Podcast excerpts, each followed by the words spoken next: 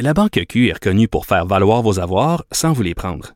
Mais quand vous pensez à votre premier compte bancaire, tu sais, dans le temps à l'école, vous faisiez vos dépôts avec vos scènes dans la petite enveloppe. Hmm, C'était bien beau. Mais avec le temps, à ce compte-là vous a coûté des milliers de dollars en frais, puis vous ne faites pas une scène d'intérêt.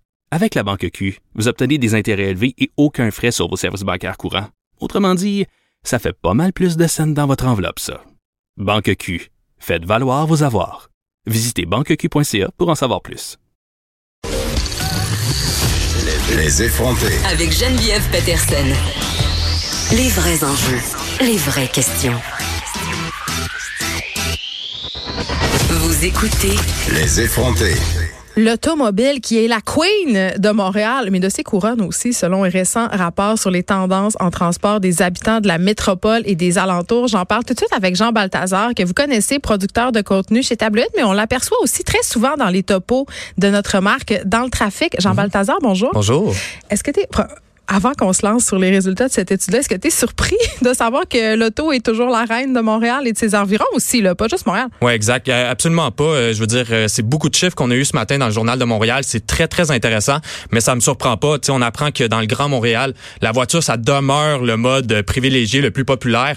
Le matin, c'est près, c'est plus qu'en fait de deux tiers des déplacements en heure de pointe. Fait que c'est énorme. Puis on pense que ça diminue avec les années. Il y a une tendance à la baisse, mais même, dans le fond, la dernière euh, enquête a été faite en 2013. Celle-là, c'était pour 2018. Puis il y a eu seulement euh, une diminution de 1 au cours des cinq dernières années de l'utilisation de l'auto. Euh, fait que ça marque quand même une tendance assez lourde. Là. Mais c'est fou quand même, avec tout ce qu'on sait, avec notre espèce de... notre éco-anxiété, nos marches sur le climat, le fait aussi que le gouvernement met en place des politiques facilitatrices pour l'achat de véhicules électriques, puis même pour le transport en commun. la mairesse Plante, c'est un de ses chevals de guerre. Là. Elle veut que le monde prenne le transport en commun commun tu sais, moi, j'aurais eu tendance à penser, Jean, que néanmoins, dans notre ville, à Montréal, mhm. les gens prenaient majoritairement le transport en commun, surtout quand on va travailler au centre-ville. Fait que ça m'a vraiment surprise de savoir que le monde prenne encore leur char. Non, c'est vraiment étonnant. Sur l'île de Montréal, en plus, on aurait pensé que ça aurait diminué, euh, mais il y a quand même une voiture par ménage. On a dépassé ce seuil-là psychologique de une voiture par ménage. Ça, c'est pas les banlieusards qui ont un char par personne? Les ben, ils ont plus qu'un char par personne, les banlieusards. C'est sûr que le chiffre est plus élevé sur les couronnes, mais quand même à Montréal, où on, on aurait tendance, comme tu le dis, à penser où euh, les gens prennent plus le transport en commun, ils ont moins de, véhicules mm. euh, par ménage, mais non, quand même, on a dépassé ce seuil psychologique-là de un véhicule par voiture. Fait que c'est quand même vraiment euh, étonnant, impressionnant. Ben, je, je dirais pas impressionnant, en fait, un peu un peu déprimant, oui. Mais moi, ça m'a quand même surprise qu'à Montréal, l'automobile semble être le premier choix parce qu'on apprend aussi quand même qu'il y a moins d'une personne sur quatre qui utilise le transport en commun à l'heure de pointe matinale. Puis, bon, je vais me faire l'avocat un peu du diable. Ici, là, moi, je l'ai essayé souvent parce qu'on travaille au centre-ville, de venir en autobus, de prendre le métro. Habituellement, ça fonctionne correct, tu sais, parce que je suis au centre-ville, mais quand tu veux aller ailleurs, ça dessert pas toute la ville. Montréal est vraiment une ville qui a été conçue pour l'automobile. Puis quand tu veux prendre le transport en commun, Jean, puis qu'il neige un peu ou qu'il pleut, ben ça elle passe pas l'autobus. Ben c'est sûr que moi, je on gère un groupe avec ma collègue Daphné Hacker qui s'appelle Dans le trafic sur Facebook. on réunit tous les usagers, on, réunit tous les usagers de la route, euh, puis on le voit vraiment que c'est difficile pour certaines personnes, autant à l'extérieur de la ville de Montréal que euh, à l'intérieur de la ville même. Mm. Euh, puis c'est pas évident. Il y a beaucoup quand même d'organismes, de groupes qui sont impliqués dans la planification des transports. Fait que des fois, ça rend la chose compliquée. Euh, ben, des fois, la, la planification est décousue, puis on a l'impression que au final, on se demande qui ça ça, aide vraiment euh, les mesures qui sont mises en place. Euh, c'est sûr qu'il y a un effort qui est fait quand même par, par la ville de Montréal puis les acteurs qui sont impliqués, euh, mais des fois il y a des mesures c'est ça qui sont implantées puis on, on questionne leur utilité. On pourrait penser que les jeunes prennent moins leur voiture parce que bon évidemment on en parle souvent, les millénarios sont très concernés par la question environnementale, mais c'est pas le cas.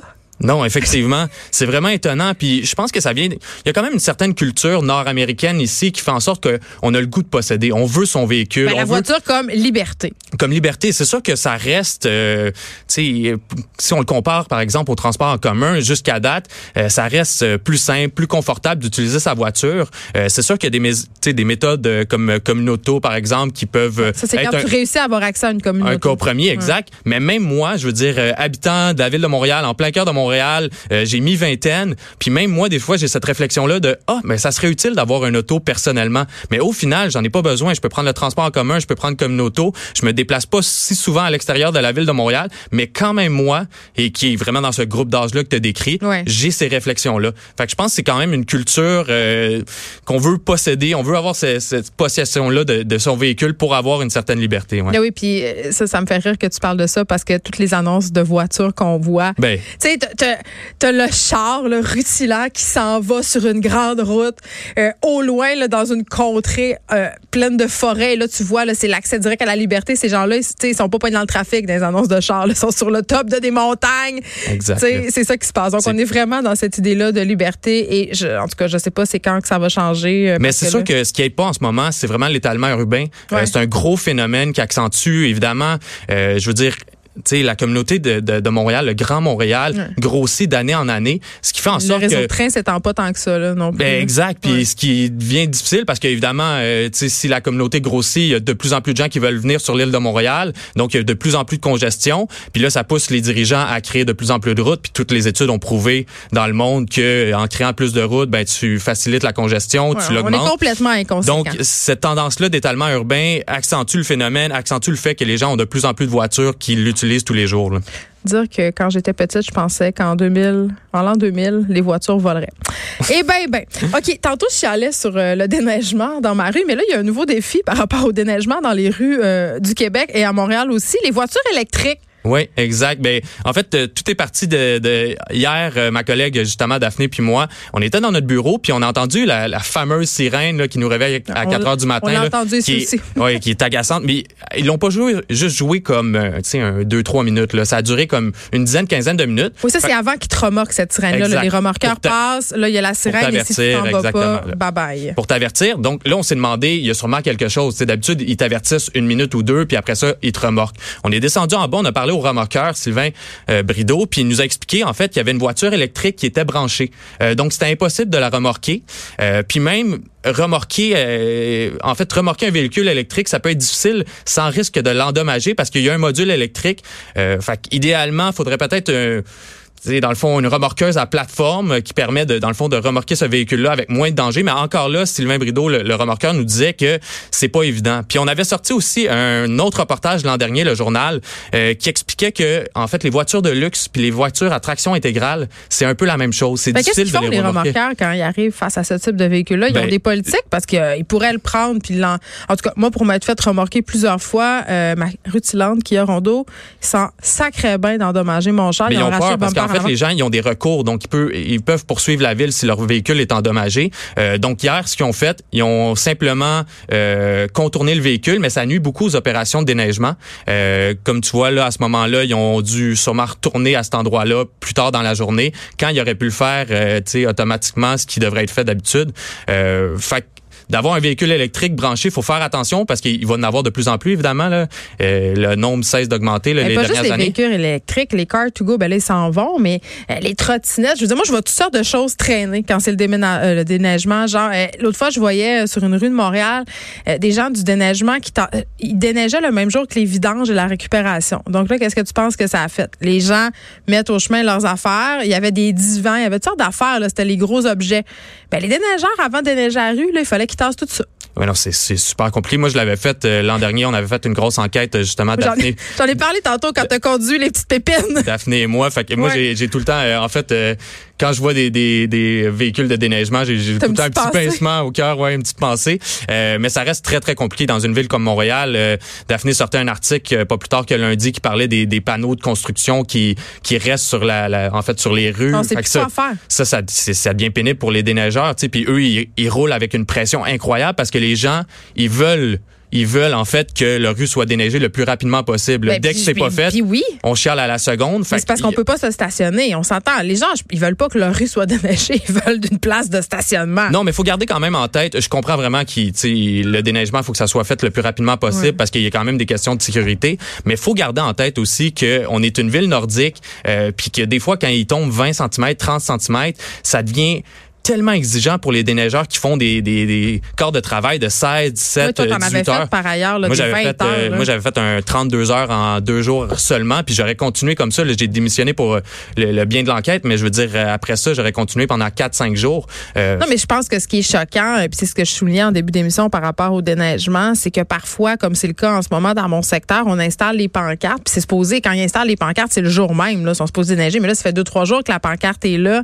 Là, les gens savent plus où stationner, les gens savent plus quoi faire, là, tu te pelles, t'as un trou, là, ça devient un peu, l'espèce de guérilla à savoir qui va avoir accès à une place de stationnement, puis quand est-ce va falloir se tasser, puis ça crée de la frustration chez les citoyens, et je les comprends. Mais c'est sûr, c'est fait à la dernière minute. Puis c'est un peu ça que notre enquête avait, avait démontré. Il y a beaucoup de compagnies privées qui travaillent pour la ville de Montréal. Mais ça va plus Euh, mal depuis ce temps-là, il me semble.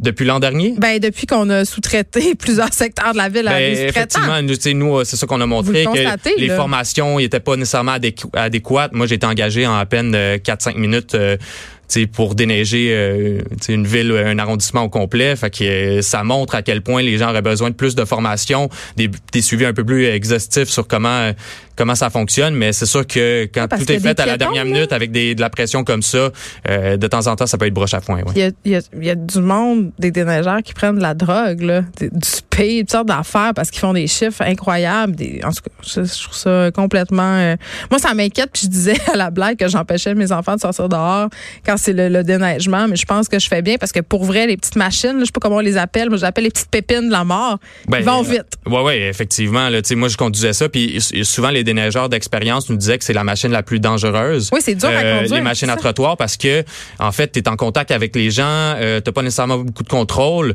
Euh, c'est des gens qui ont moins d'expérience. Moi, c'était le cas, c'est ça que je conduisais. Fait que Oui. ça peut devenir super dangereux quand euh, tu sais un manque de fatigue. Puis nous, on l'avait on l'avait exposé dans notre enquête, le nombre d'accidents impliquant des véhicules de déneigement plein. Puis il y a des morts est en année. hausse depuis euh, les trois dernières années. Fait que ça démontre bien ça. là. Jean de Balthazar, merci. Si vous avez un véhicule électrique, euh, assurez-vous qu'il est débranché, stationné à un endroit adéquat quand il y a des opérations de déneigeage parce que ça compromet vraiment les opérations. Producteur de contenu numérique tabloïd, aussi, on peut te voir euh, dans les différents contenus dans le trafic. Allez suivre la page Facebook. Puis, si vous voulez vous plaindre de quelque chose là, par rapport au trafic et la vie euh, automobile à Montréal, c'est par là que ça se C'est la passe page. Il y a plein de discussions. Oui, euh, ça donne euh, des ça fois brasse. de drôles de commentaires. Ouais. Merci beaucoup, Jean Balthazar. Merci à toi.